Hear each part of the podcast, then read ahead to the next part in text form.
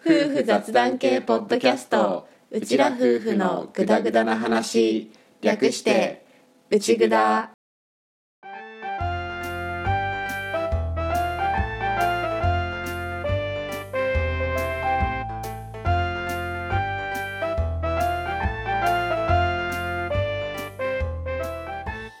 リビングでの雑談を垂れ流すアッキーと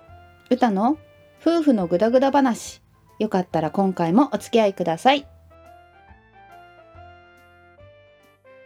はいドルカキの岡アッキーです歌ですひふみようの4姉妹を子育て中の夫婦です今回もよろしくお願いしますお願いします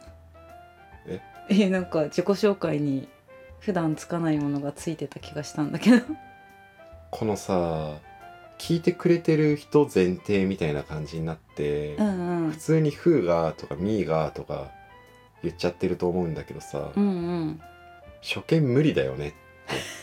そうだね改めて思って、んうん自己紹介の中に「ひーふーみーよう」っていう4姉妹を子育てしてるんだよっていう情報を一言足してみようかなと思っているああ素晴らしいただ言い慣れてなくってなんかさこの最初と最後の定型文的な内容あるじゃんあれねうんほぼオートでさもう出てくるじゃんうんうん特に歌はさ俺に続けて言うパターンだからさうんもう他のこと考えながらでも言えちゃうぐらいじゃんそうだねで俺もかなりな口が慣れてるっていうか馴染んでいるうんうんのだったんだけど今回は新しいのを言ってるからちょっと違和感があるよねそうだね4周年目前のこのタイミングでいつも言おうかなって前からちょっと思ってたんだけど忘れちゃっててうん今回から導導入 4周年目前で導入入目前で間に合ってよかったよかったねで今日も夜収録でお届けしていますしていますはいなので歌はもう数のピンなのでえー、数のピンでございます高等秒で YouTube の方はお届けしていますはい正面の顔よりももう最近は後頭部の方を見せているかもしれないそうだねわかる最近さちょっと髪のツヤ気にしてんのわかる後頭部がよく映るから SNS も後頭部にしたらもうなんかアイコン アイコン後頭部ねいいかもしれない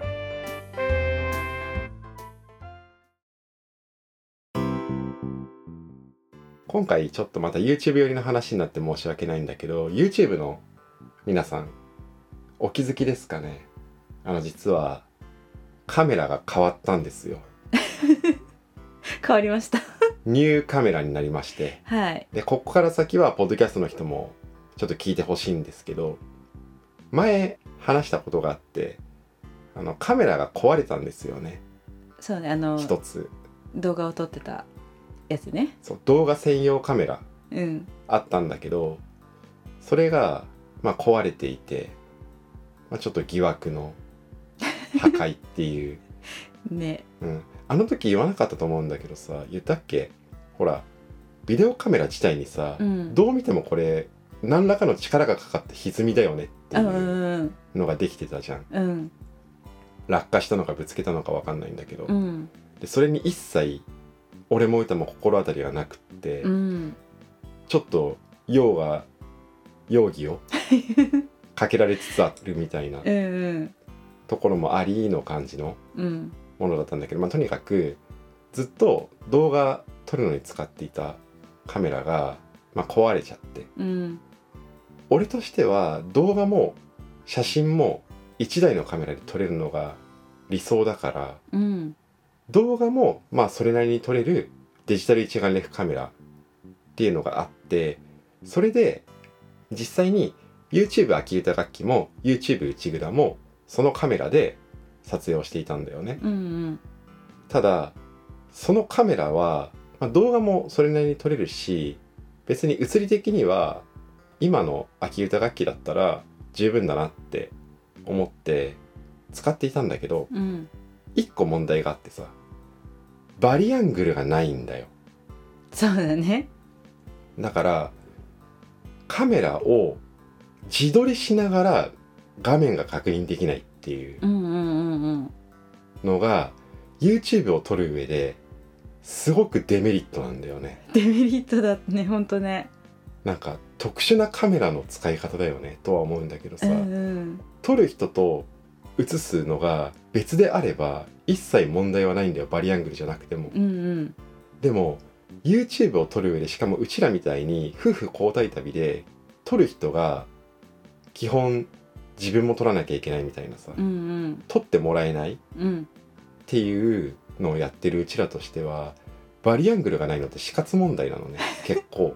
特に私はねそう歌がうん俺はついてるレンズの画角だと多分この辺まで映ってるだろうなっていうのを、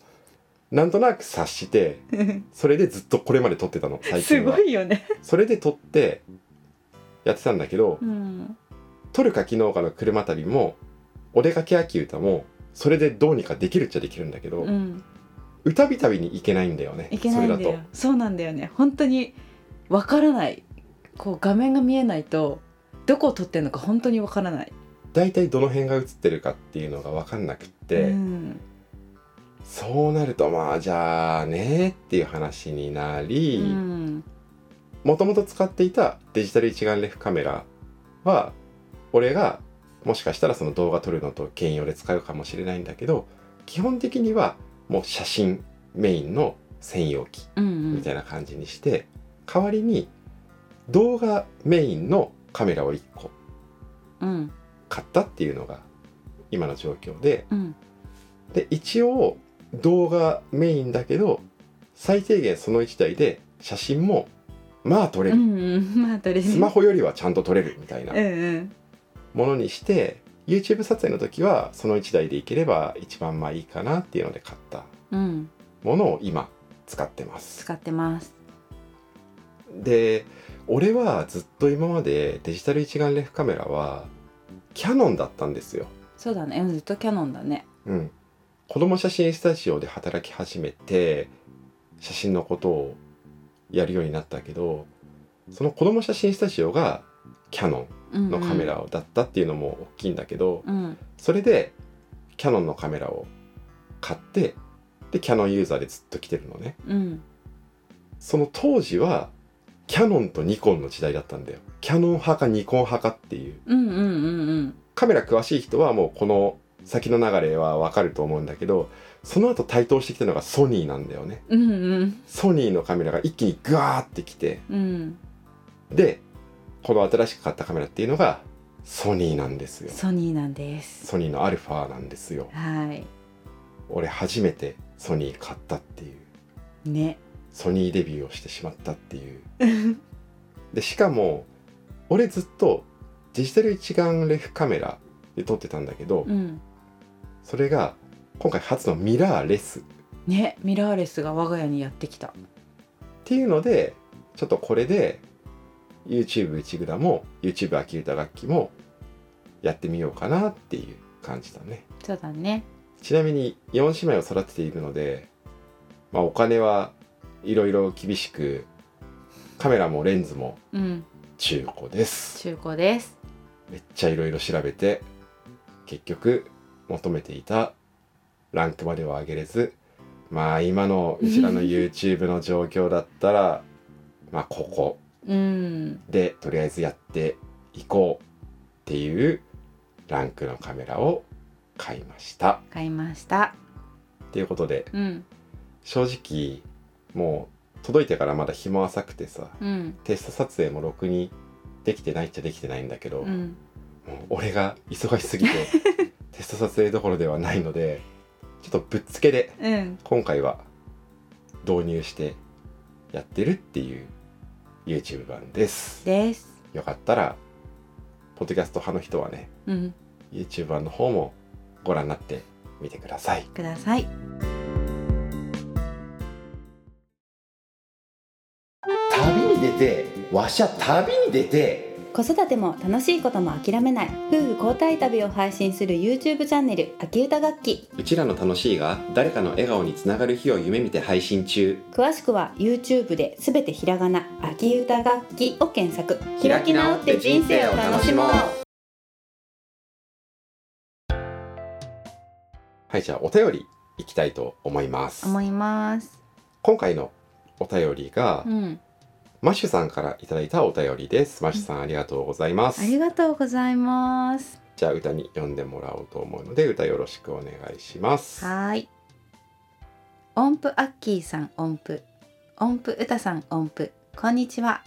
96グダメを拝聴してのお便りです。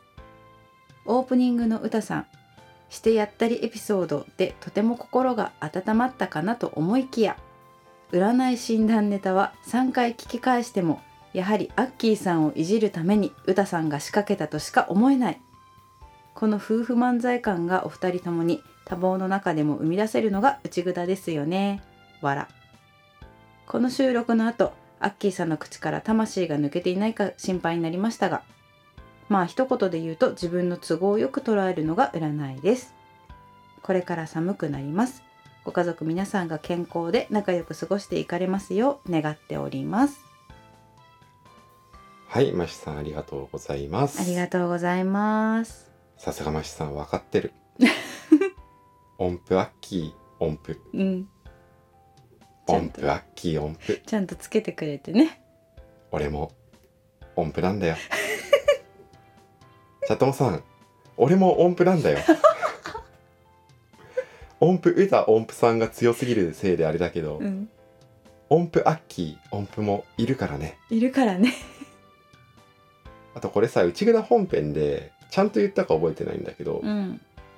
音符歌音符の話って何回かしてるじゃんうんで、その中で音符歌音符の五感がすーげえなんか聞き覚えがあるっていうか耳なじみがあるっていうかうんうんっ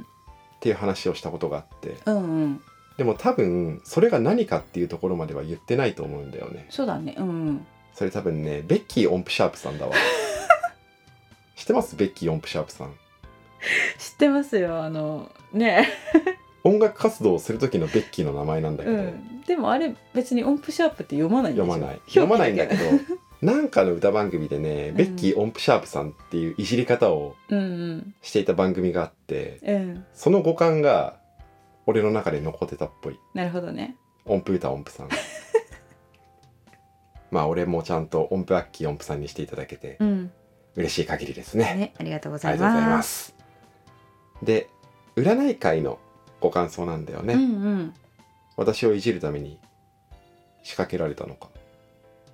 どうなのかまああの占いの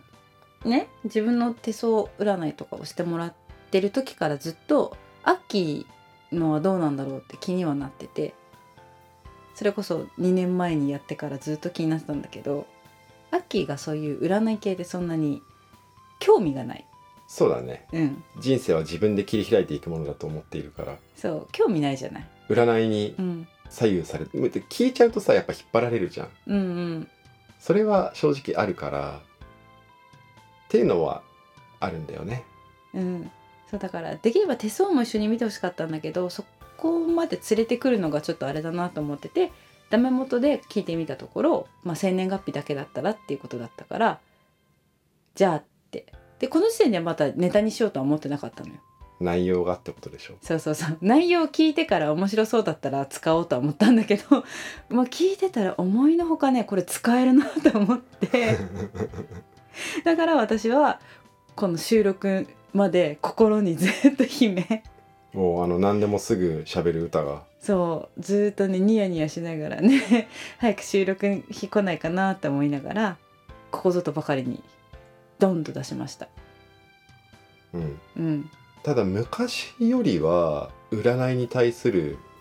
拒絶反応っていうか、うんそういうのはすごく薄くなったと思うんだよねうんうんホロスコープとかも、うん実際にホロスコープができる人みたいなさ話とかを聞いたりするとああこれはこれで面白いなっていうかうんなんだろう占いって捉えるか統計学って捉えるかの違いもあるかもしれないんだけどさ、うん結構統計学なんだなっていうのを理解したからうんなのかもしれない。そうだね本当にそんな気はするうん、ただやっぱり占いでさ引っ張られる部分はあると思うんだよね。うんうんそこがまあどう捉えるかかなっていう気はする、うんだからそれこそさ農家の種のつるちゃんの妹さん知ってる、うんうんうんあのひとみさんだよねうんなそうの占いとかちょっと見てもらいたいってよぎったことあ るもん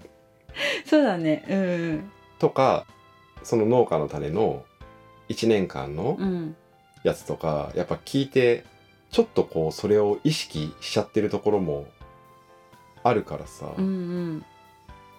昔ほど占いイコール脳みたいな感じではうんなくなったとは思うんだけどね。うんうんそうだね子供の時はただ面白いからってなんかハマってたりしてたけど大人になってからだと本当にいろんなところから入ってくる情報それこそ統計学だっていうのを聞いてからなんかすごく納得する部分がね出てきたかなと思う。あとはさなんか大人になってから人生がすごく難しくなったなっていう感じもあるんだよね正う直。んうんそういう意味では占いっていうのを通じてなんかヒントをもらえるのはありがたいのかもしれない。そうだね、うん、一つのきっかけみたいなねところで。でさこのマシさんのお便りの中で俺は一番ここが「おう」ってなったんだけどさ、うんうん、夫婦漫才 感まさかこういう風に言ってもらえる日が来るとはねって思うよねそうだね、ただ確かにこの占い会の時は、うん、俺が脊髄反射で喋ってる珍しいあパターンっていうかさ、うんうんそうそうそうの時だから、うん確かにテンポはいいんだよわかります。ポンポンポンって返すからうんテンポは良かったと思うからそこをねうんうん、言ってもらえたのは嬉しいね、そうだね。うん、あのこの収録の後魂が抜けてたっていうか、うん、もう収録段階で俺は半分魂が抜けていたのかもしれないって思うよねだからこそのこの脊髄反射だったかもしれない。でもあれじゃん俺さ割と夜中喋ってるとそんな感じだよねああ、うん。てか眠いとそんな感じだよねそうだね。頭フリーズしたままでも喋り続けてるみたいな時結構ないある。 あるよねその回のやつですその回だったね。ちなみに今日も夜収録なのでちょっとこの後話そうと思うんだけど、うん、俺はもう正直今頭回ってないからさ、うん、うん。ちょっと眠いよね。まあちょっとお互いにそういう時期っうん。ていうのがあるのでその話もしていこうかなと思うけどまあ自分の都合よく捉えるのが占い、そうだね。そそれはでもあるよねうんそのいいことは信じるし良くないことは信じたくないしみたいな部分がね、うんうん。やっぱあるけどうんなんかゲッターズ飯田さんもそんなこと言ってた気がするな。まあただ確かに傾向というか、うん。統計的な部分での占い結果ではあったけど、うん。ああ当たってるかも ねみたいな感じにはなる占い結果だったよねそうそうそう。面白かったから今度はぜひ手も見てもらえないよ。まあいいけどさ じゃあひとみさんかなそう だね。ひとみさんうんってことではい。寒い季節がねやってくるのでうん。多分これ配信段階でもう立冬は迎えてるはずうんうんぐらいの時期だとは思うんだけどうん。寒くなるのでマシさんはじめチャットマの皆さんも暖かくしてお過ごしくださいください。はいマシさんお便りありがとうございましたありがとうございました。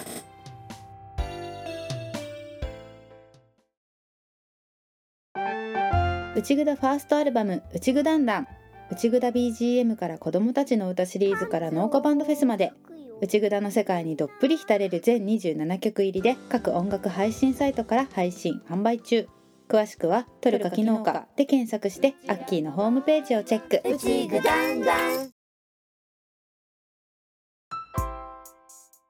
いやねうん。柿ですよもう柿今です私の生活は柿柿一色だね。柿一色どうにかね収穫もピークは過ぎてっていう時期には入ってきているんだけどさ、うん。そのピークを過ぎたタイミングっていうのでゴールが見えてきたちょっとこうホッてする感じと、うんここまでの諸々が蓄積してる感じとうん。あるよねあるよね。やっぱりね過去の内蔵でも話してるんだけど祖父母とやってるっていうことですごくありがたいことだなって思う部分とただジェネレーションギャップとか等々にようるんいろんな負担も重なってくる時期でもありっていうこの時期う、うんん肉体的にまあしんどいのはまあそりゃそうだろうっていう感じだし、うんまだ納得いくんだけど このメンタルが削られていく感じがねうんもうこの収穫期だなっていうのでこれ配信が今9日木曜日でしょ、うんでそのちょっと前に3連休があったじゃん文化の日絡みの3連休あああったねうん大体俺いっつもこの3連休あたりで3連休すげえ頑張ってうおーってうんうんやってで一回ガス欠を起こすんだよね大体、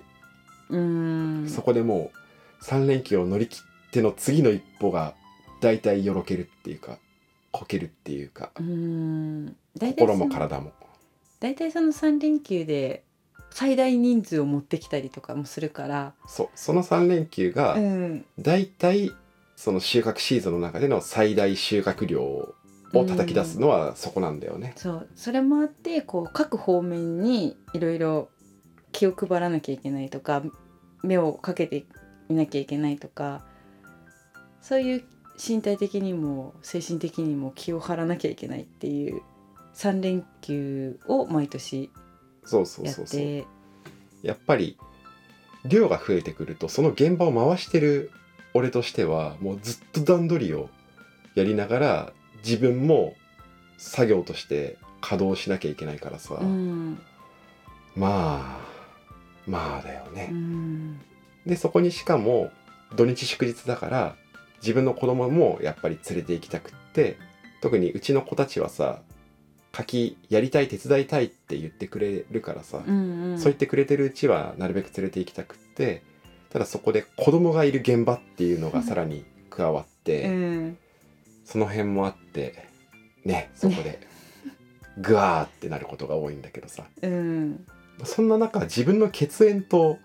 わっちゃわっちゃしてる場合じゃないんだよっていうのがあってさ、うんうんまあまあ今年も相変わらずやってますよ、やってますうんまあ、ジェネレーションギャップに通じる部分だよね。うん祖父母の功に決まってるっていうのがいやそうとは限らんよっていうのを毎年ずっとやってる。うんで俺がやる前はやっぱり祖父は自分で段取り組んでたからさ、うん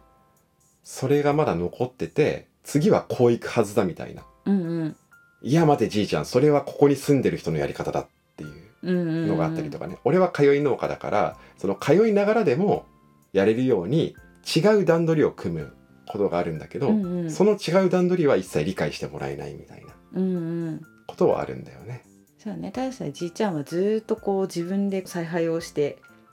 動かしてきた人だからね。ただこれね俺継ぐ前から感じてたんだけどじいちゃんはね多分段取りをして人にやってもらうっていうのがうまくない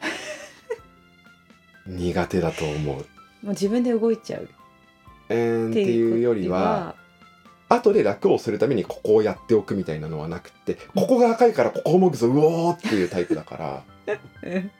まあもちろんそれだけではないし、うんじいちゃんはじいちゃんで考えているだとは思うんだけど、うんうん俺から見てて俺の感覚からするとすごく継ぐ前からロスが多いなって感じていたしやっぱり田舎の農家の後継ぎとして育てられた人なんだなっていうのが傍から見てても感じるうんから、基本的に自分が思ってることは周りもそう思ってるはずだぐらいのタイプだからさ。うんうんうんその人にお願いして頭を下げてこうしてもらうみたいなうんものがなんだろうねあれはもう感覚としてあまりないのかもねっていうのが感じたりはする、うんうんかなっていうのでまあ農業の部分での話だと伝わんないかなって思ったからさこれ例え話としてするうん例え話っていうか、農業ではないシーンでのジェネレーションギャップの例を一個言っとこうと思うんだけど、うんまあ俺の実家があるよねうん実家に、まあ、じいちゃんばあちゃん父さん母さんは住んでるわけでうんその実家の周りの家っていうのがもちろんあるわけじゃんあるねうんその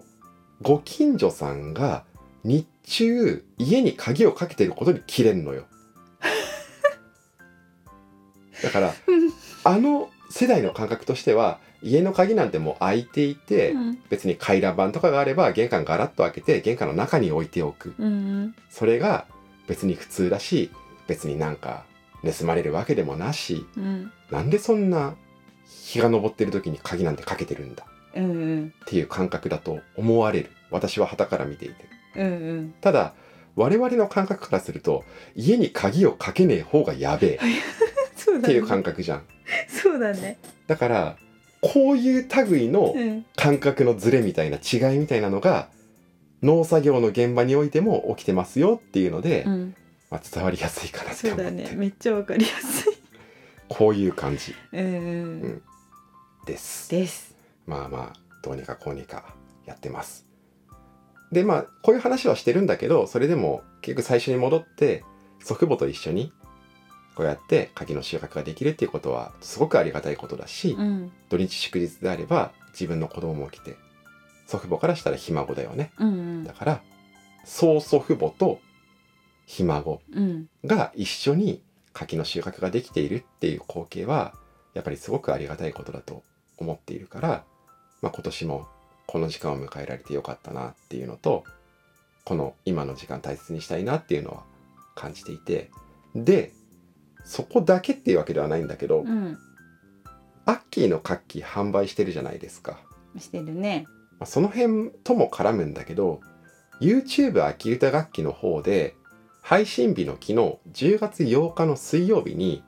収穫こんな感じでやってますよっていう短い動画を1本上げたので、うんよかったらこれはぜひご覧になっていただきたいなっていうふうに思います、思います特にチャットモさんにはうんううんん、取る柿農家秋は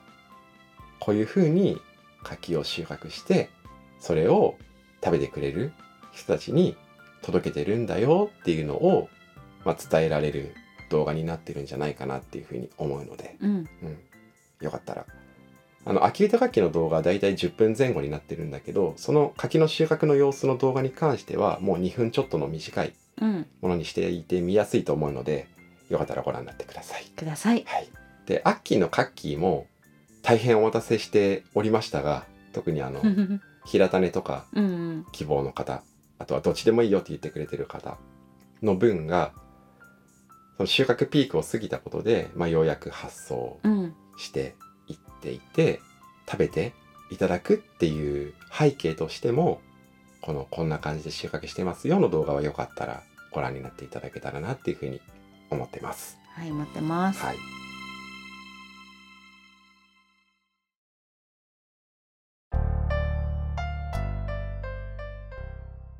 でそのアッキーのカッキーについては、まあ、送り始めているんだけどさうんやっぱり今年は特に夏場の影響だと思うんだけど酷暑干ばつうんうんの影響で全体的に小玉小さい柿がうん例年と比べてすごく目立つ。うーんようになってしまっていてもちろんそういうのだけではなくてちゃんと大きく育った実もたくさんあるんだけどうん例年と比較するとやっぱり小玉が比率が高いそうだ目ね立つうんううんんそんな気するっていうのがあって、うん俺今年の柿の販売のと始めますの時に去年は言っても20個じゃなかった人はいなかったって言ったんだけど、うんうん今年はその小玉の影響もあってちょっと小さいから20個よりも数入れましたっていう方うんちょいちょい出てしまってはいるんだけど、うんただ今年小玉傾向ではあるんだけど一応糖度は逆に高いっていうのが生育調査の結果として出ているので、ああ確かに甘い甘いうん、だから味は問題ないし実際に食べていても普通に美味しいっ普通に美味しいていうのはあるので特に今年の場合はその味基準選果味を基準に柿を選んで販売してるっていうのがアッキーの柿だけど、うんその味基準選果の中に小玉っていうのが入ってきてるっていう感覚だよねうんうん味としては大丈夫なんだけど小さくて出荷の基準を満たさないっうんていうのが今年の秋の牡蠣には入ってきているのでそういう牡蠣がお届けになっている人には言ってた通りちょっと数を増やして全体として個数だけでの損はしないようにっていうか、んんそういうふうにはしているのでちょっとご了承いただけたらと思います。思いますあの繰り返しになるんだけど大きい実も収穫されているので別にそんなちっちゃくない実で秋の柿としてお届けになる方ももちろんいらっしゃるんだけど、うんまあ、その辺の平等性は意識しながらやってるつもりではいるのでよろしくお願いします。お願いしますでアッキーのカッキーも、まあ、収穫がねピーク過ぎたっていうのもあって購入希望するならそろそろおしまいが近づいている状況だと思うので興味のある方とか注文しようと思ってた方注文忘れのないようにご注意いただけたらと思います。思いますちょっと明確に何日で終わりですっていうのは言うのは難しいんだけどでもそんなに長くはもうできないとは思うので、うんうんなるべく早めにフォームの方から入力いただけたらありがたいですよろしくお願いしますお願いします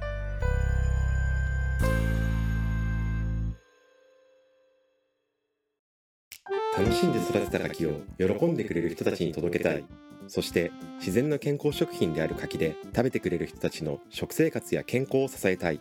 そんな思いで故郷の新潟市から柿を届けていきますアッキーの柿オンラインで秋だけ販売取る柿農家で検索してアッキーのホームページをチェック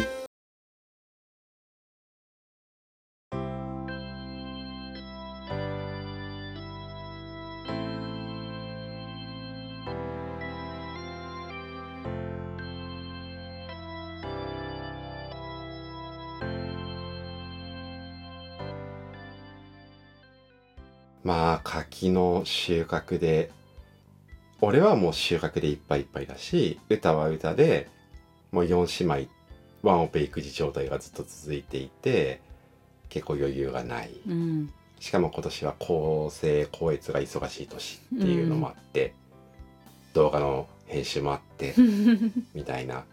感じにはなっているんだけどこれもね例年のことだけどこの柿の収穫さえ乗り切れればまただいぶ落ち着いてくるはずうん少なくとも前の状態には戻せるはずなので、まあ、それまで頑張っていこうかなっていうので頑張ってるこの最中うん来週内蔵は4周年を迎えるわけで迎えるわけで4周年記念企画をやっているわけでわけでベストエピソードを募集しているわけでわけでよ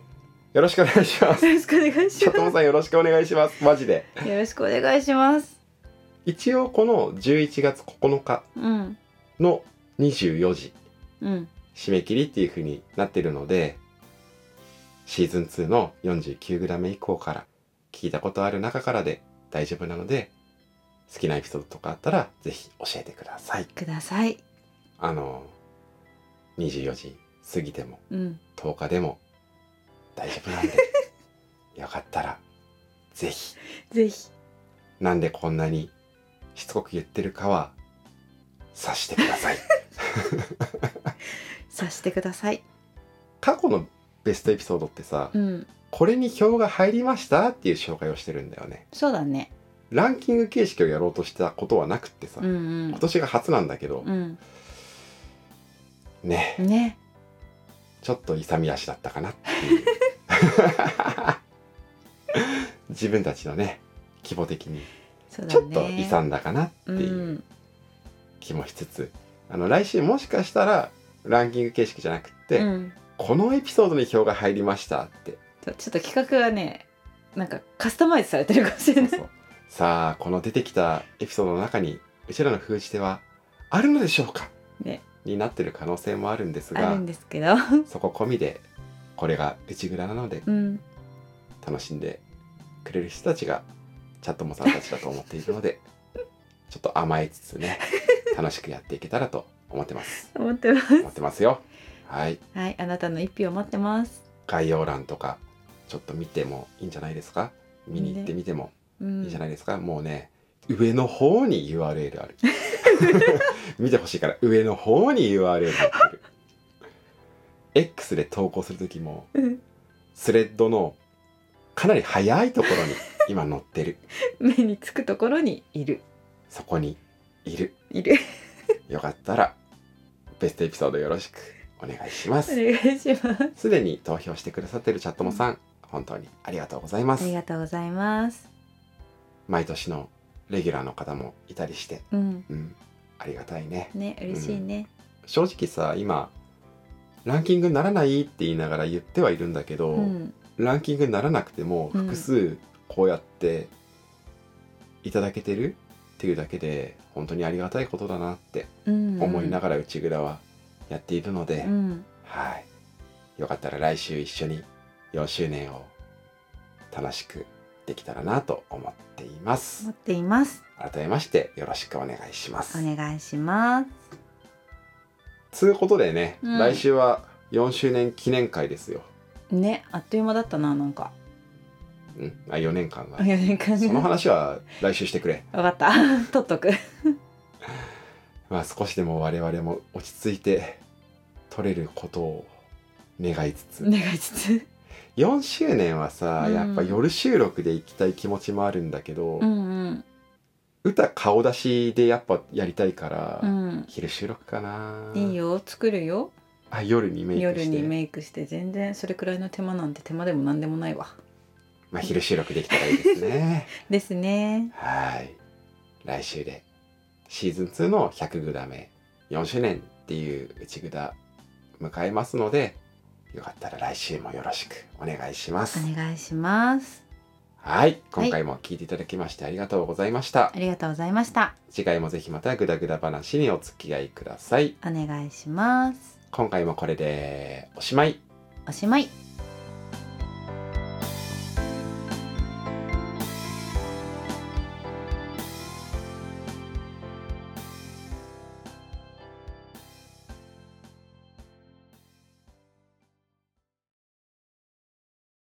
内ぐだ